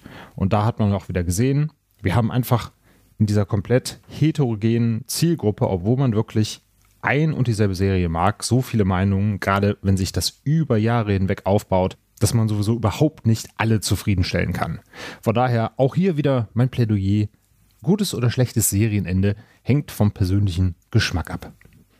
Ja, aber wenn ihr jetzt wissen wollt, was ist denn, Daniel, eigentlich für dich ein gutes oder schlechtes Serienende, da gebe ich jeder Serie eigentlich den bekannten Benefit of the Doubt und sage, ich erwarte gar nicht, dass du das irgendwie wundervoll zum Abschluss bringst. Es sei denn, es sind jetzt halt wirklich so Highlight-Serien wie Succession, wo ich dann denke, bitte versau das nicht, bitte versau das nicht. Aber ansonsten ist es mir auch egal, wenn es nur eine durchschnittliche letzte Folge ist, denn ich hatte ja über Jahre hinweg vorher Spaß mit den Serien. Dann darf das auch sowas sein wie beispielsweise bei Star Trek Voyager damals, eine meiner Lieblings-Star Trek-Serien, wo ich über Jahre hinweg mitgefiebert hat, schafft die Crews halt nach Hause, und dann gab es diese berühmte Doppelepisode am Ende, die, ja, sag mal, eher gemischt aufgenommen wurde, aber mich komplett zufrieden zurückgelassen hat, denn ich wusste, die Reise hat ein Ende gefunden. Es bleibt ein bisschen Schmerz zurück. Sie wird mir fehlen. Aber alles in allem bin ich einfach froh, diese Reise mitgemacht zu haben. Ja, Friends wäre ansonsten natürlich noch zu nennen. Großer Teil meiner damaligen Jugend, die ich da live miterleben durfte. Auch da gab es natürlich wieder alles umfassende Story Arcs, wie zum Beispiel mit Ross und Rachel, die zu einem Abschluss geführt werden sollen und wollen. Aber auch da fällt hinterher alles wirklich auf den persönlichen Geschmack zurück. Also ich bin gespannt, wie euer Fazit zu Serienenden ausfällt. Ob ihr sie generell gut findet, generell schlecht findet oder auch, wie ich der Meinung seid, er tippt solche und solche und dann gibt er noch ganz andere, aber das sind die schlimmsten. In diesem Sinne, habt noch eine schöne Episode. Bis dann. Ciao. Vielen Dank, Daniel, für deinen wunderbaren Beitrag über deine Serien, die ich, diese Aufnahme, die ich noch nicht äh, gehört habe, aber ich hoffe, sie wird uns äh, besegnen. Es ist auf jeden Fall die, die, es ist die am besten ausproduzierte Aufnahme, äh, die wir haben. Also ähm, ja, wer Daniel Probably. kennt, ja. Ja, äh, Daniel, äh, lieben Gruß an, äh, an dich äh, raus und äh, wir sehen uns morgen äh, zu, zur nächsten Aufnahme, um es mal schon mal vorwegzunehmen, weil ich werde morgen nämlich wieder mit ihm äh, im Podcast quatschen über einen sehr speziellen Film. Genau, dann äh, ist das doch sehr schön. Und jetzt haben wir ähm, schon zwei Stimmen gehört ähm, zu Serien und was sie bedeuten. Der eine wird nachher nochmal zurückkommen. Äh, ich möchte aber mit dir nochmal ein bisschen quatschen. Welche Serien sind denn jetzt gerade geendet und über welche wollen wir nämlich reden? Und da ab jetzt, wie gesagt, nochmal Spoilerwarnung. Es wird um ein bisschen die Ausgangslagen gehen äh, von ähm, ja diesen Serien und was wir erwartet haben. Und dann können wir natürlich nochmal quatschen, was denn wirklich die Serienenden waren und wie sie uns gefallen haben. Wir können ja anfangen mit der Serie, ähm, die als erstes gestartet ist, nämlich The Marvelous Miss Maisel. Kenan, worum ging's denn da? Was war denn da Teil der Geschichte und worum ging's denn in der vierten Staffel äh, kurz vor dem Ende? Was sollten wir wissen? Genau, ähm, as per usual ähm, geht es natürlich hier auch weiterhin um Mitch Maisel nach dem ja, schatternden äh, dritten, dritten Staffel, äh, in der vierten Staffelfinale, wir, wir sind ja in der fünften Staffel mittlerweile, ähm, und ihrer ja, quasi letzten Begegnung mit äh, Lenny Bruce, ähm, der zu ihr gesagt hat, so arbeite weiter, arbeite, arbeite, arbeite und Carnegie Hall wird dann dein großes Ding und wenn du es nicht tust, wirst du mein Herz brechen. Ähm, äh, hat uns, hat uns, hat uns beide ja komplett zerstört, die Szene. Ja, immer noch eines meiner absoluten, äh, ja, einer absoluten Gänsehautmomente. Wir reden jetzt immer nur über Serienenden, aber natürlich auch Staffelenden können äh, absolut herzzerbrechend sein. Das war ein Moment, da, ich glaube, da haben wir uns geschrieben, äh, ja, it breaks my heart. Also es ist wirklich, ja, Äh, ja, ist einfach absolut grandioser Moment. Ja. Genau, und wie auch in unserem kleinen Talk schon, den wir hatten, äh, sind wir ja jetzt in der Ausgangslage. Wie geht's natürlich mit Mitch weiter? Äh, wie kann sie jetzt irgendwie sich auch nach der ganzen ne, Shy Baldwin-Sache, wie kann sich hocharbeiten? Wie kann sie wieder überhaupt äh, auftreten? Ähm, wie kann sie jetzt äh, Comedienne ähm, sich weiterentwickeln? Und diese letzte Staffel hat sich für einen interessanten Weg entschieden, nicht nur, weil man, weil man jetzt äh, in Richtung Medium Fernsehen auch geht und äh, wie kann sie sich äh, im, im Fernsehen auch vielleicht etablieren, was auch natürlich eine interessante Weiterentwicklung ist, äh, auch von Comedy und auch vom Stand-up-Comedy, äh, wie wir es ja heutzutage auch eben kennen mit, äh, mit den ganzen Netflix-Specials, die wir uns ja auch angucken. Aber auch gleichzeitig äh, blicken wir in der Serie auch in die Zukunft rein. Äh, was für ein Mensch wird, äh, wird Mitch Maisel? Wie ist das Verhältnis äh, zwischen ihr und ihren Kindern? Was ist mit Joel passiert? Äh, weil da erfahren wir auch schon spicige Details äh, über Zukunfts-Joe, äh, Schrägstrich äh, Gefängnisaufenthalt, was ist mit Susie Meyerson passiert und gleichzeitig auch äh, kann überhaupt äh, der gute Gabe eigentlich äh, ein guter Großvater sein für die, für die Kinder? Ja, ähm, das sind sehr schöne Fragen. Übrigens, äh, ich habe vor kurzem noch mal Francis H. geschaut, äh, den sehr guten Film von Noah Baumberg, und da spielt ja Michael Siegen, also der Schauspieler von Joe mit, ne? Mhm. Ähm, wer da auch mitspielt, ist ja eben Adam Driver, den wir auch lieben. Und, und? dann spielt noch mit Justin Lupe, also Willa aus Succession. Und ich war nur so kurz, es war kurz vor der letzten Folge ähm, Marvelous Miss Maisel und Succession und ich meinte, ich schaue diesen, diesen, diesen Film an und dachte mir nur so, es kann nicht wahr sein. Da ist einfach jo Joel Maisel und Willa einfach in einem Film. Gott verdammt, ich habe wirklich kurz aufgeschrieben, weil dann kommt diese Szene und ich war so, das ist Willa, das ist Willa. Und meine, die Person, mit der ich das geschaut habe, war so, was? Und ich so, ja, das ist aus Marvelous Maze und das ist aus Succession und ich, es hat mich, äh, hat mich ein bisschen fertig gemacht. Ich bin ehrlich. Das, das ist auch herrlich. Ähm, das macht auch Francis Ha natürlich auch um einiges mehr ikonischer natürlich, wenn du eine Justine Loop äh, noch mit dabei hast. Ja, aber über Willa genau. reden wir, reden wir vielleicht noch später. genau, können wir ja ganz kurz dann abschließen. Aber ja, ähm, sehr gute Zusammenfassung zu Marvelous Miss Maisel, denn äh, ja, es ähm, spielt viel mit Zeitsprüngen und wir erfahren viel über diese Familie, diese sehr dysfunktionale Familie. Wird ein wiederkehrendes Thema sein in dieser, äh, in dieser äh, Special-Folge von uns, ich sag's mal so. Aber äh, ja, ähm, wir sehen eben den, die, den Aufbruch zum Fernsehen, wir sehen Gordon Ford, der ins äh, Feld rückt und die Frage, ähm, ja, wie sieht denn diese Zukunft aus, diese aufstrebenden noch relativ jungen und trotzdem schon zweifachen Mutter, äh, nämlich Miss Maisel, ähm, Mitch, wie schaut's aus? Wie sieht ihre Zukunft aus? Wie sieht die Verbindung zu ihrer Familie aus? Und was hat das alles mit Susie Meyerson zu tun, ihrer Agentin? Äh, hält es da noch? Und das ist eigentlich ein sehr schöner, ähm, ja, sehr schöner Moment oder den man anschauen sollte, wie sich das Ganze entwickelt. Aber wir haben nicht nur das, nämlich wir haben eine nächste Serie noch. Ganz genau. Wir haben Ted Lasso. Richtig. Und Succession. Aber äh, reden wir erstmal über Ted Lasso. Ähm, genau, ähm, Ted Lasso endet nämlich auch nach drei Staffeln. Also ich denke mal, dass das Ende ist, wenn sie jetzt noch eine vierte Staffel irgendwann ankündigen wollen, dann, äh, dann raste ich aus. Weil ähm, das äh, wurde über drei Staffeln schon mal gut hingezogen. Wir sehen äh, Richmond ähm, hat ja den Aufstieg wieder geschafft in der zweiten Staffel und wir merken, sie sind das absolute Außenseiter-Team. Sie sind einfach nicht gut genug für die Liga. Sie äh, ja, kaufen mit Sava einen alternden Star ein und wir merken, es müssen einige Handlungsstränge zu Ende gebracht werden. Wir wollen aber noch ein bisschen so, äh, so ein letztes Mal wirklich den, den Spielern äh, irgendwie zeigen, okay, äh, ja, wir denken an euch, äh, wer, wer seid ihr nochmal, wir wollen ihnen alle nochmal ihre Momente geben und das ist eigentlich ein sehr guter Moment. Wir sehen, dass wir äh, einen Ted Lasso haben, der an sich zweifelt, ob er nicht zurück in die USA gehen soll. Wir sehen die Emanzipation der Hannah Waddingham ähm, als äh, Rebecca Welton.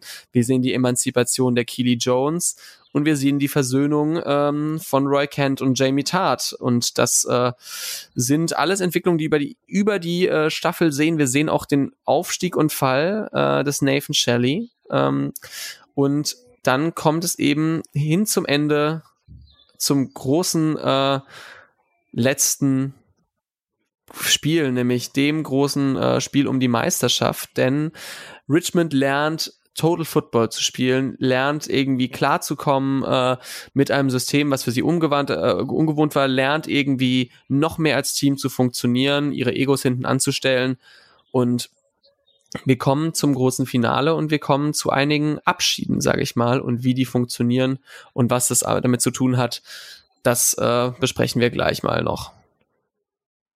Genau, und die letzte Serie, über die wir noch reden werden, ist natürlich, äh, haben wir auch schon mal angedeutet, Succession. Äh, endete ja auch jetzt äh, vor fast einer Woche ähm, mit ihrem Finale und ja, äh, die Ausgangslage haben wir auch schon im Podcast ja auch besprochen, ähm, nachdem Logan Roy seine Kinder noch ein letztes Mal mit einem mit einem Masterplan äh, ja quasi aus, aus der Firma raus rauskegeln konnte und äh, sein Gojo-Deal ähm, seine Fusion quasi äh, nach vorne bringt, spielen natürlich die die Kinder ähm, auch die Pläne jetzt, wie sie irgendwie ihrem Vater eins ausmischen können, wie sie irgendwie in diesem Duell der Macht, äh, Duell der Machtintrigen ähm, irgendwie noch zurückkommen können. Und da gibt's auch natürlich sehr spannende Entwicklungen, nämlich von äh, eins gegen eins kämpfen, von der Frage natürlich, wer wird wirklich der Successor der Serie?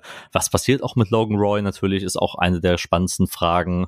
Und ohne jetzt zu viel zu verraten, bevor wir gleich nochmal darüber, ein bisschen ausführlicher darüber reden, geht's hier auch um die Frage natürlich, wie können die Kinder zusammen äh, koexistieren, auch gerade wenn sie also sich alle irgendwie versuchen, die Macht zu teilen.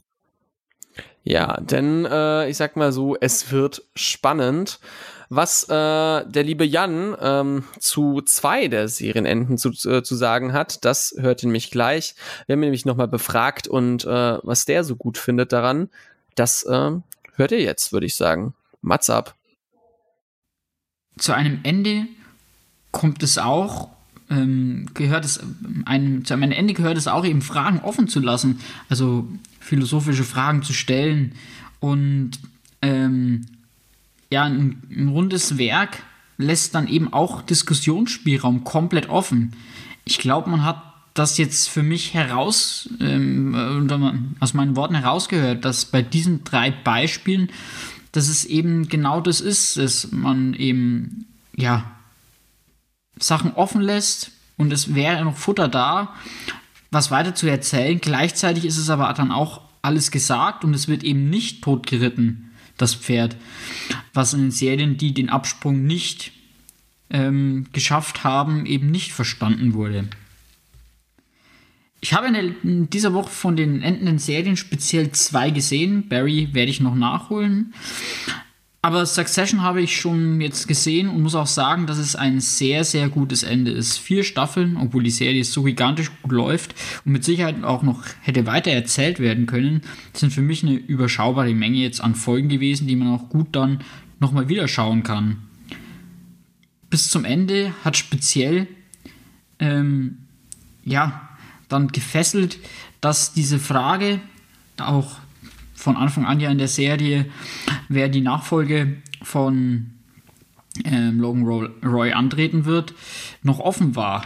Und in dem Fall muss ich sagen, dass in der finalen Episode jetzt so viele Sachen so perfekt gespielt wurden, die ja über die Zeit hinweg vorbereitet wurden oder auch schon passiert sind, dass das wirklich eine ja, Serie ist, die wieder mal genau daran anschließt, was speziell HBO-Formate in ihrer Qualität ausmacht. Und das sind eben Serienwerke, denen man die, die ähm, ja, Finesse und das Fingerspitzengefühl für die Charakterentwicklung anmerkt und wann Charaktere eben auserzählt sind, beziehungsweise einen Punkt erreicht haben, in dem man dann aussteigen kann. Gleichzeitig aber wiederum dem Zuschauer genug Fragen offen lässt, damit man im Hinterstübchen noch darüber sinnieren kann, wie es mit ihnen weitergeht aber eigentlich sind die Hauptfragen der Geschichte beantwortet und das ist bei Succession ja die Frage der Nachfolge von Logan Roy. Die ist jetzt geklärt. Ob allerdings Tom lange CEO bleiben wird oder schon wieder von Beginn an auf dem Schleudersitz sitzt und ob sich ja, Schiff eventuell verpokert hat, wir werden es, ich gehe da fest davon aus, nicht mehr erfahren. Können aber darüber spekulieren. Ja, und wie wird Kendall mit dieser ganz großen Niederlage in seinem Leben umgehen? Auch darüber können wir nur spekulieren. Aber speziell, dass man eben auch hier wieder diese Fragen noch hat, zeigt ja, dass man nicht viel ähm, verkehrt gemacht hat bei Succession.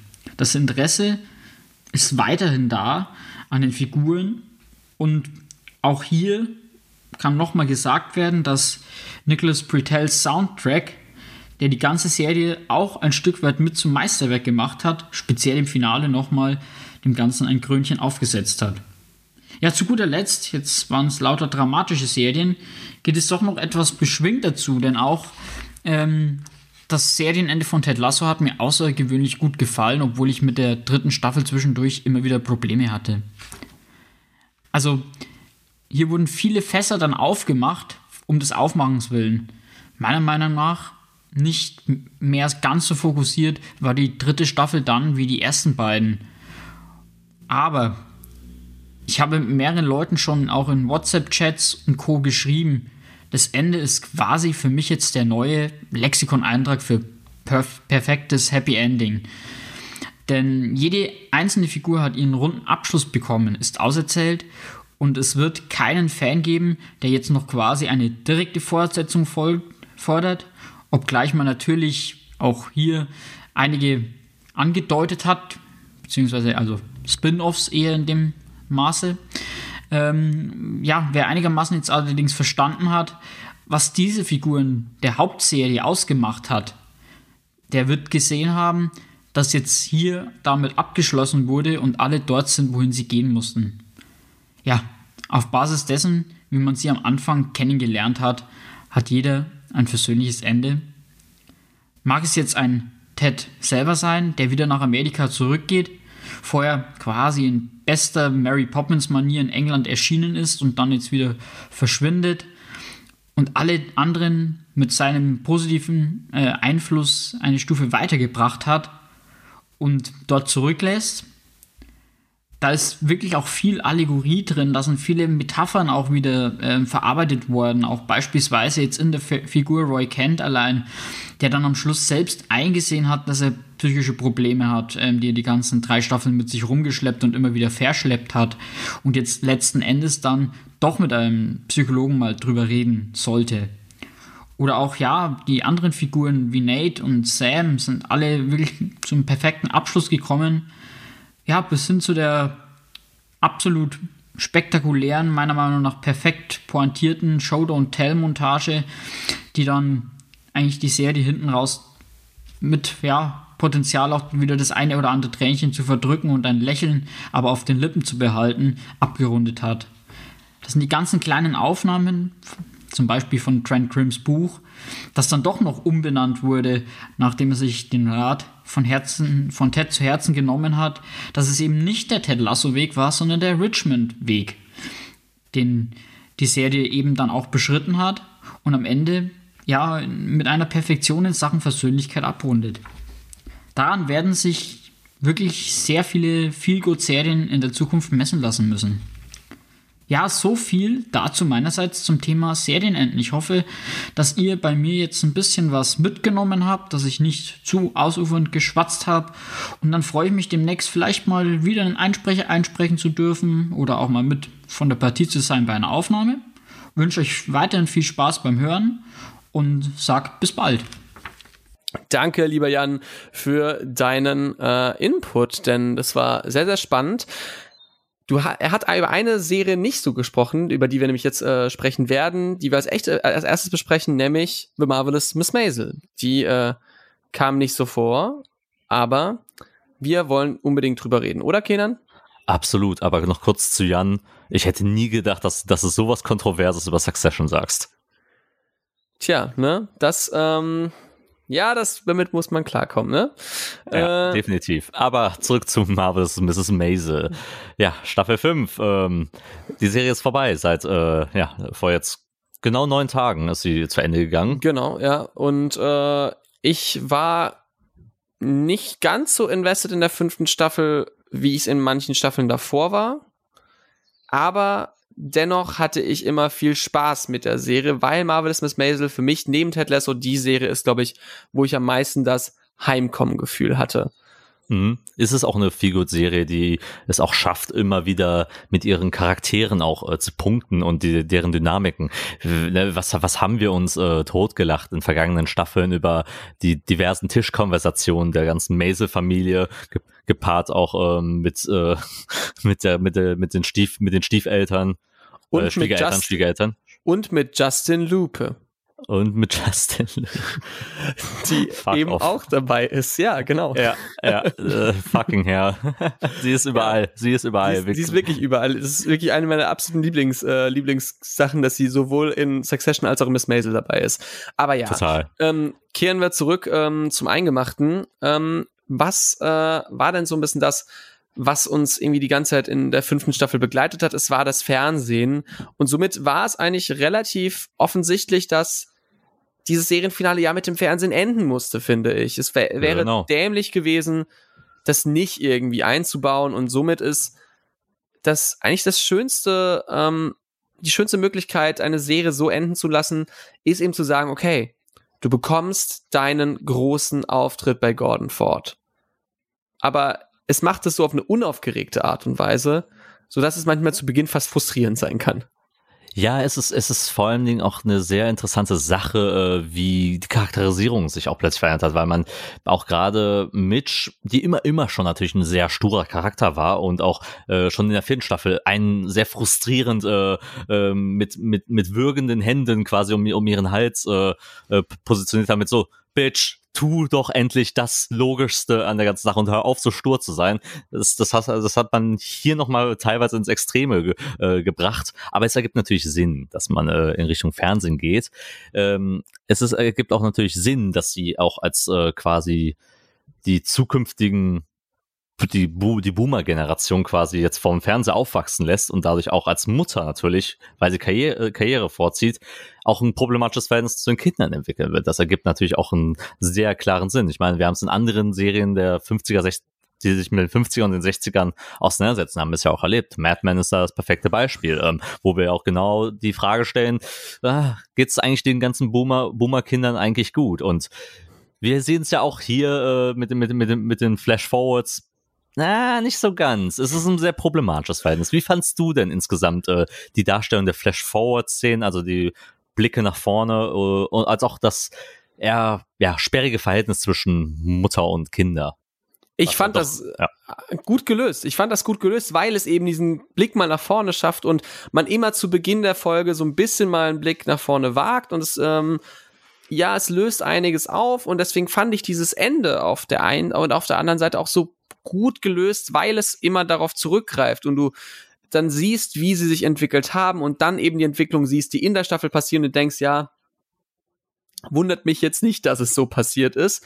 Und das, finde ich, löst die Serie auf eine sehr, sehr kluge Art und Weise. Das äh, kann sie sehr, sehr gut und ähm, sie bekommt es hin, dass in der letzten Folge etwas so eigentlich ja Kleines wie einen ersten Fernsehauftritt das äh, irgendwie spannend dargestellt wird und einfach trotzdem sympathisch, ohne jetzt riesig aufgeregt zu sein. Deswegen auch da wieder Feelgood-Serie, auch wenn es sehr traurige Momente gibt. Das heißt nicht, dass diese Serie eine Komödie, eine reine Komödie ist, aber es ist eine Feelgood-Serie und ich finde, dass es da eigentlich sehr gut gelöst war, dass man dieses kleine, kleine Finale so, so, sozusagen nimmt und es dann größer aufbaut, weil man dadurch eben sieht, was für eine Karriere aufgebaut wurde dadurch und dann eigentlich ein sehr versöhnliches Ende findet. Ich habe es jetzt zweimal gesehen. Beim ersten Mal war ich ein bisschen enttäuschter. Beim zweiten Mal finde ich, ähnlich wie bei Mad Men, es ist das Ende, was die Serie verdient und es passt sehr gut dazu. Und deswegen finde ich ein schönes, optimales Ende. Ich würde auch behaupten, die Serie kriegt sich am Ende auch gerade mit den letzten beiden Folgen. Ich war lange Zeit sehr enttäuscht von der Staffel gewesen, ähm, weil ich kein Fan der Struktur war, wie und des Erzähltempos auch, weil ich mir dachte, da fehlt eigentlich super viel noch. Und bis zur siebten Folge hat sich eigentlich das auch nicht wie eine finale Staffel angefühlt. Äh, dann erst in den letzten zwei Folgen fangen sie an, wirklich auch dann noch am Tempo anzuziehen, erzählen total wunderbare Momente und ich dachte mir so, okay, das ist genau das, der Stuff, den du eigentlich für die Serie brauchst. Und ich hatte dann lange Zeit, ich meine, im Rewatch wird das nochmal zeigen, wenn ich die ganze Staffel jetzt mit dem Wissen, wie es endet, mir nochmal anschaue, wie es dann wirkt, wenn ich die Serie irgendwann mal von vorne bis hinten nochmal durchgucken werde, was ich auf jeden Fall tun werde, ähm, ist die große Frage, gelingt das dann. Ich, ich, ich, ich war von der, der Weg zum Ziel hat mir nicht so gut gefallen, leider Gottes, weil ich auch bei den charakterlichen Sachen auch gerade, ob man Joel und May äh, und Mitch auch wieder Richtungen zusammenbringen musste, die, äh, um in die Richtung zu gehen, hat mir auch persönlich nicht gefallen und vieles hing auch ein bisschen im äh, luftleeren Raum und ganz ehrlich, gib mir mehr Lenny Bruce. Sein Auftritt in der letzten Folge, das war der Grund eigentlich, warum, warum ich diese Serie noch weiter äh, in der fünften Staffel gucken wollte, genau wegen solchen Momenten. Genau wegen solchen Momenten, die es verdient, die es wirklich braucht und das versöhnt dann am Ende. Es hat noch nicht den, Ab den Abbruch getan, den diese Folgen davor hinbekommen haben, aber ich finde, die letzten beiden Folgen schaffen ein versöhnliches Finale, ein zufriedenstellendes Finale. Ich finde es äh, auch, ich finde sogar ein, äh, ein optimales Finale für die Serie. Ähm, ja, ich hätte mir auch ein bisschen mehr Lenny Bruce gewünscht, aber ich mag, wie sie die Serie zu einem Ende führen und das auf eine sehr harmonische und äh, ehrliche Weise. Sie ähm, äh, machen da wenig falsch, sondern machen es absolut richtig, einfach zu sagen, ja, so sieht's aus. Und ähm, genau, das war für mich die richtige Art und Weise, sowas zu beenden und sowas ähm, in eine gute Form zu gießen. Deswegen für mich kann ich echt sagen, äh, Marvelous Miss Maisel hat mir gut gefallen. Das Ende, wie gesagt, ich weiß, was du meinst, dass du sagst, ja, ähm, bisschen enttäuschende Staffel, kann ich verstehen, das Erzähltempo. Ja, ich kann auch verstehen, dass, man, dass ich auch eben das Gefühl hatte, es fühlt sich noch nicht wie ein Ende an, aber die zwei letzten Folgen bringen es noch in eine sehr schöne Bahn und ich finde, es wirkt so mit rund. Absolut. Deswegen, ja, also es ist keine Enttäuschung, das kann man auf jeden Fall sagen. Äh, es kriegt den bleibenden Schäden ähm, positiv geschädigt Stempel, oder? definitiv. Auch allein für die allerletzte Szene, nämlich mit äh, Mitch und Susie als alte Freundinnen am Telefon, wie sie zusammen lachen und gackern. Das ist äh, ein herrlicher Augenblick, um auch perfekt auch um aufzuhören. Du hast ja gerade so dieses Bojack-Ende genannt. Ich fand für das Pendant für Good Feeling ist genau so ein Ende das sind eigentlich wir. Also wenn, kann ich hoffe, dass wir in 50 Jahren uns irgendwie äh, Bundesliga Classics anschauen und äh, parallel die, die Kassette irgendwie äh, in den Fernseher einwerf einwerfen. ja, das hätte was. Ne? Ja, hätte was. Apropos Bundesliga Classics, von der Bundesliga in die Premier League kommen wir bei Ted Lasso. Jan hat gesagt, es ist für ihn der Lexikon-Eintrag für perfektes Feel-Good-Ending. Wie hat dir denn das Ende gefallen, Kenan? Bist du so eine kleine Zuckermaus, so eine Zuckerschnute oder hast du gesagt, nee, ähm, die hätten auf jeden Fall noch die Meisterschaft holen müssen? Ähm, nein, dass da, da es eine Underdog-Serie ist, ähm, ist es genau richtig, dass sie, dass sie Zweiter äh, werden, ähm, weil wir wollen, wir wollen den Underdog nie an der Spitze sehen, sonst ist er für uns nämlich kein Underdog mehr, sondern äh, die, dann würde die Serie oder auch das Team das werden, was man immer hasst, und zwar das Team an der Spitze. Deswegen einen guten zweiten Platz zu haben, ist immer besser als äh, den ersten Platz zu holen. Nein, kleinen Scherz. Man hält sich, man hält sich das natürlich immer offen für auch eine Rückkehr eventuell, um auch noch ein Ziel zu haben, um weiter hochzukommen. Aber es ist immer am schönsten, wenn, wenn, wenn man knapp am Ziel vorbeischeitert. Das macht der Serien eigentlich doch immer so schön, so schön aus, dass es halt nicht immer wir das kriegen, was wir uns am meisten wünschen. Und das ist, das ist auch gut so, ne? Ja, auf jeden Fall. Ähm, ich finde es, ähm, ja, äh, ich find's ehrlich gesagt nicht so gut, wie alle anderen es, glaube ich, finden. Äh, irgendwas fehlt mir. Ich hätte mir noch ein bisschen mehr, ähm, was weiß ich, so ein bisschen mehr Konflikt ge gewünscht. Aber am Ende war ich doch sehr glücklich, wie sie es machen. Deswegen will ich mich nicht beschweren. Denn am Ende bringt man wirklich alles so schön zu Ende, wie ich es mir gewünscht habe, dass Ted Lasso es zu Ende bringt, dass alle irgendwie glücklich sind. Ähm, auch wir merken, dass zum Beispiel es keine äh, Reunion von Roy Keely, Jamie Keely gibt, sondern wir Keely als selbstbewusste ähm, Frau eben äh, finden. Wir haben die Feel Good Endings, die es braucht. Ich finde, wir haben eine schöne letzte Szene mit dem äh, mit dem Blinddarm von äh, von von von Willis äh, Willis Beard äh, und äh, ja die Hochzeit und das ergibt alles Sinn und es fühlt sich richtig an. Trotzdem, ich hätte mir ein bisschen mehr Konflikt noch gewünscht. Das hätte nicht, äh, hätte nicht schlecht getan, finde ich. Trotzdem, ja, es ist ein super gutes Feel-Good-Ending. Das muss man sagen. Und auch hier wieder, es ist das Ende, was die Serie verdient. Die dritte Staffel war ein bisschen zerfahrener eben, das stimmt schon. Und manchmal wusste sie nicht wohin, hat aber auf der anderen Seite ein paar der stärksten Einzel äh, Einzelfolgen. Also ich finde, dass die Dramaturgie über die Staffel hinweg nicht so gut ist wie in den anderen Staffeln, aber dafür die Anzahl der sehr, sehr guten Einzelfolgen nochmal höher. Definitiv, äh, da stimme ich dir zu. Ich war, es war wirklich eine Achterbahnfahrt über diese ganze Staffel, weil zwischen einer sehr guten Episode hat man dann anderthalb Folgen bekommen, wo du denkst, was passiert hier gerade? Ähm, und es hat nicht so den, den, den Vibe auf einmal oder äh, vieles geht erzählerisch auch dann wirklich nicht auf. Gerade Roy, Keely, Jamie als als Triumvirat ist halt so ein bisschen sehr zerfahren und äh, finde ich auch das also die Szene, die ich auch sehr am, am enttäuschendsten auch letzten Endes fand, weil nicht, nicht über die Message halt, äh, wer, wer Kiel jetzt Mensch am Ende sein wird und dass sich für keinen von den beiden entscheidet, nur wir haben so viel Zeit dafür verschwendet und auch gerade, ja. wie man äh, zu dieser Konklusion auch kommt, ist es halt leider sehr unbefriedigend, äh, um halt mal das den Teil mal beiseite zu schaffen. Ebenso das, das, das, das, ja. das hat absolut äh, ja so mittelmäßiges Romcom-Potenzial, so ein bisschen von der äh, oder so ein Joke, weißt du, so einer schlechten Romcom, Genau, als genau wenn du Love Actually irgendwie neu auflegen möchtest. Oder ja, so. genau so. Aber als Sketch von einem Saturday Night Live Sketch. Richtig, richtig. Ähm, ebenso natürlich kann man über Nathan Shellys äh, Character Arc auch äh, reden in der ganzen Staffel. Ich meine, wie sie ihn zu Ende bringen, ist vollkommen okay, vollkommen legitim mit mit mit dem mit dem finalen Moment äh, gerade im Spiel, mit dass man seinen Spielzug verwendet. Aber seine West Ham Zeit, da hat man sich ein bisschen ins Knie geschossen, auch gerade mit der Darstellung auch von ähm, ähm, vom hier, vom Hauptbösewicht. äh, von wie heißt äh, nochmal? Rupert. Rupert. Von Rupert, ja, von, von Rupert, äh, ne, der auch sehr eindimensional äh, über Weitstrecken war, bis auf diesen einen Moment mit Rebecca, den, den es nochmal gab.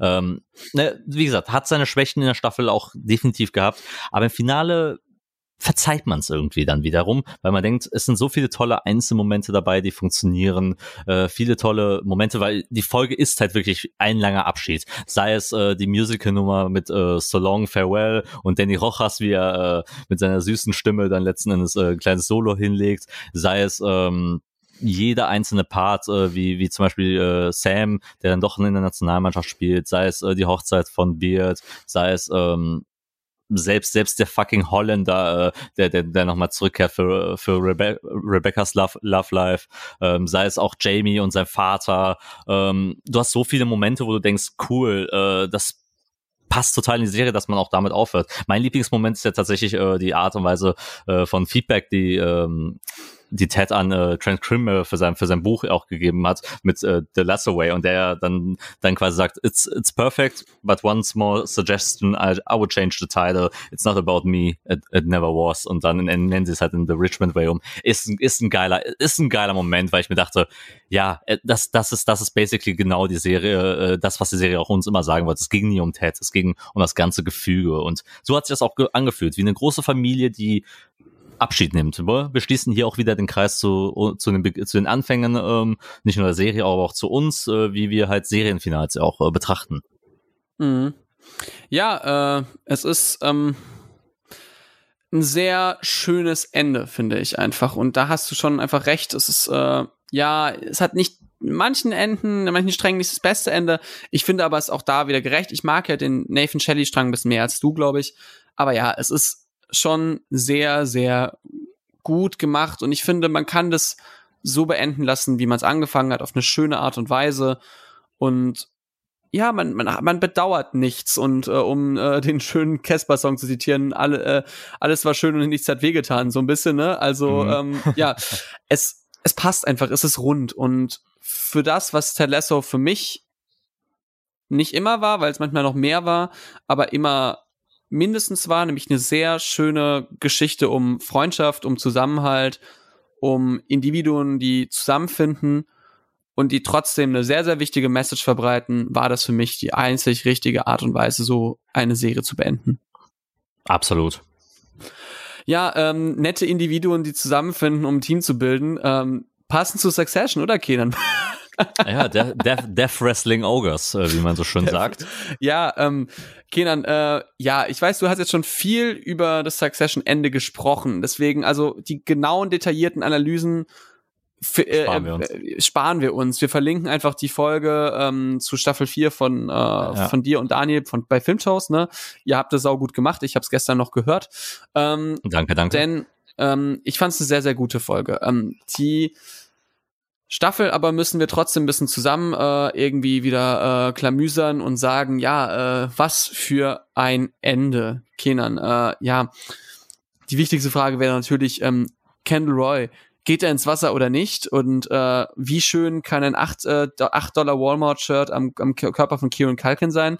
Ähm, nein, die Fragen sind natürlich, wie fandest du es oder wie hat dich das erwischt, dieser ganze Kampf? Weil wir wussten, es wird darauf zu, äh, hinauslaufen, dass sich diese drei Kinder verbrüdern werden und im eigentlich für mich war klar, im entscheidenden Moment müssen sie auseinandergehen. Die Frage war nur, wer verrät hier wen und wer geht am Ende aus der Shitshow triumphierend heraus. Und ich muss sagen, ähm, TikTok hatte recht, weil TikTok in den Theorien hatte, dass alle ein Apple, äh, ein iPhone haben, außer Tom, so Tom Wormscans. Außer Tom, ja. ja, das ist eine scharfe Analyse und äh, auch, äh, auch perfekt natürlich, um Tom auch wieder, wieder zu beschreiben, dass der niemals dazugehört halt. Ja, genau. Äh, nein, wie war das für dich? Denn äh, ich glaube, du warst ja ähnlich wie ich. Wir wussten, auf was es hinausläuft. Aber dadurch, dass es trotzdem so sicher war, welchen Ausgang es haben wird bis zu einem gewissen Punkt, wie überraschend fandest du trotzdem das Ende dieser, dieser Serie?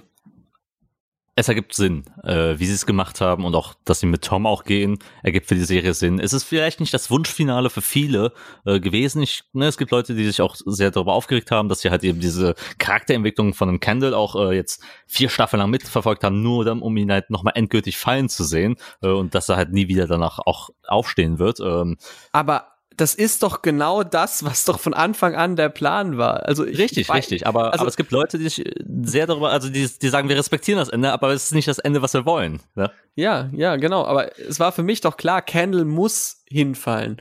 Natürlich, ist- das wäre auch ein komplett falsches Signal sonst auch. Also eben, es ist eine shakespearianische Tragödie und deswegen, äh, es ist es ist Richard der Dritte, der durchdreht, an der Hybris nagt und am Ende, äh, ja, schreit, ein Pferd, ein Pferd, ein Königreich für ein, ein Pferd. I'm the eldest boy. Ja, genau, genau das, genau. Und dabei Satz. bist du nicht mal der älteste Candle. Ja, genau, nein, eben, aber es ist doch genau das, was wir sagen, eben, Candle muss verlieren. Die Frage ist nur, wer verrät hier wen und warum verrät, verra verraten sie es und wer verrät am Ende niemanden und wird es trotzdem. Genau, ähm, das ist das ist ja eben auch das Spannende, weil wir starten halt halt auch dieses Finale letzten Endes mit ähm, Roman, der unbedingt rausgehen will. Schiff gegen Candle heißt es. Die äh, Schiff, die sich an die Seite von Madsen gestellt hat, äh, um halt den Deal durchzubringen, um auch vielleicht der amerikanische CEO halt zu werden. Candle, der den Deal unbedingt stoppen will, um halt alleine in der Macht zu stehen, weil er für sich selbst betrachtet auch sagt, ich bin derjenige, der Waster leiten sollte. Ich ergebe am meisten Sinn. Ich bin der mit der Erfahrung. Und Ich bin der, dessen Namen unterstrichen wurde. Richtig, richtig. Kendall Logan Roy. KLR, Killer. Hier Ja. ist der Killer, ähm, wie, wie er so schön sagen würde. Ne? Und dann kommen wir aber erstmal, sind wir erstmal auf Barbados und haben diese Szene, wo die Geschwister zusammenfinden, zusammenführen.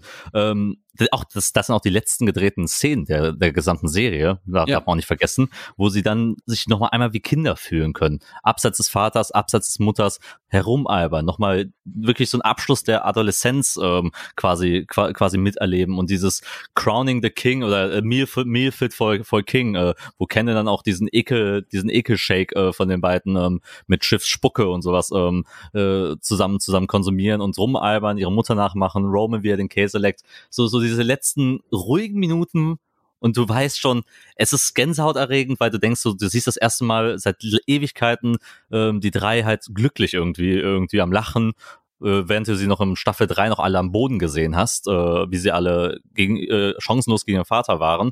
Und du denkst dir, ja, schöner Moment, aber du weißt, dass sich ja irgendeine Tragödie ereignen wird. Irgendwas wird passieren, weil wir sind gerade bei der Hälfte der Folge angelangt.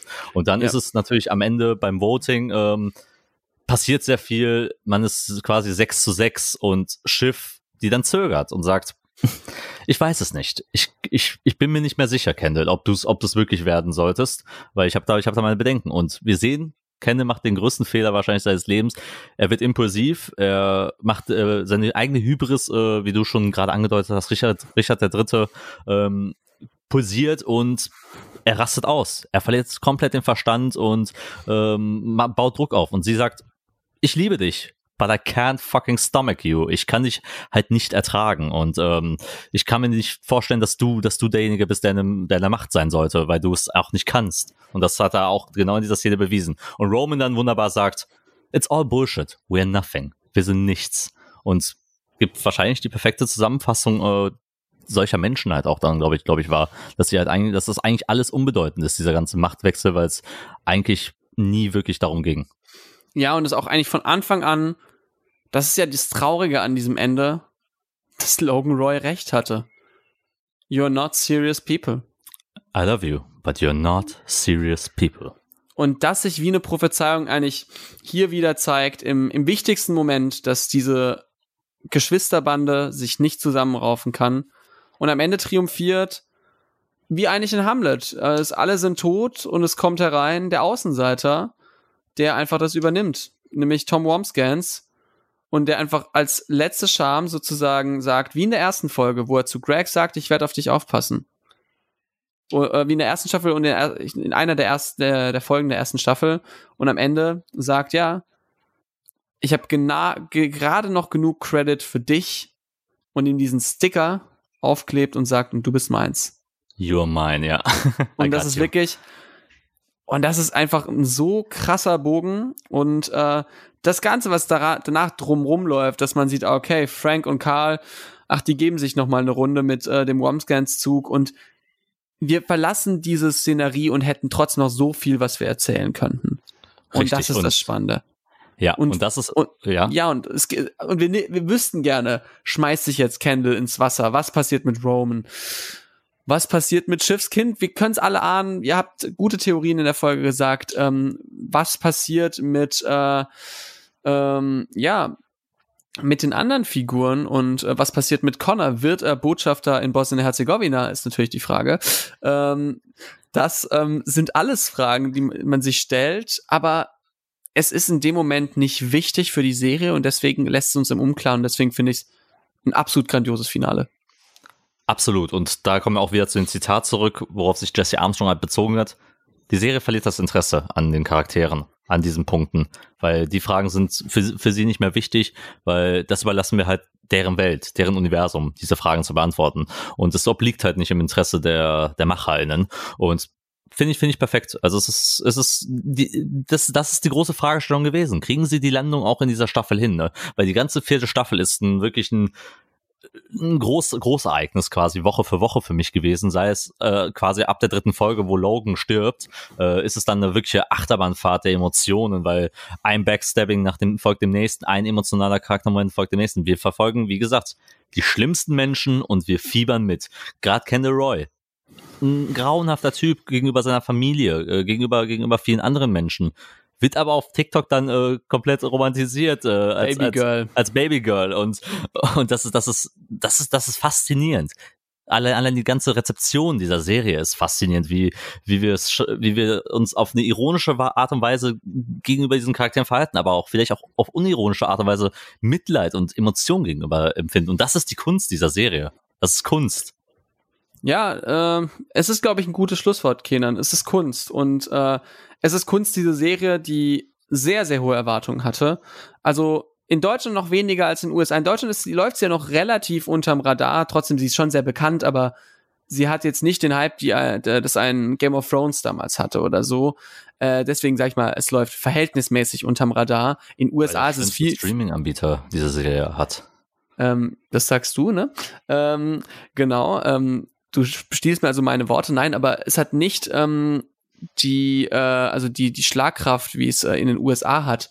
Aber dennoch, es hat einen unfassbaren Basis, waren die Erwartungen waren riesig.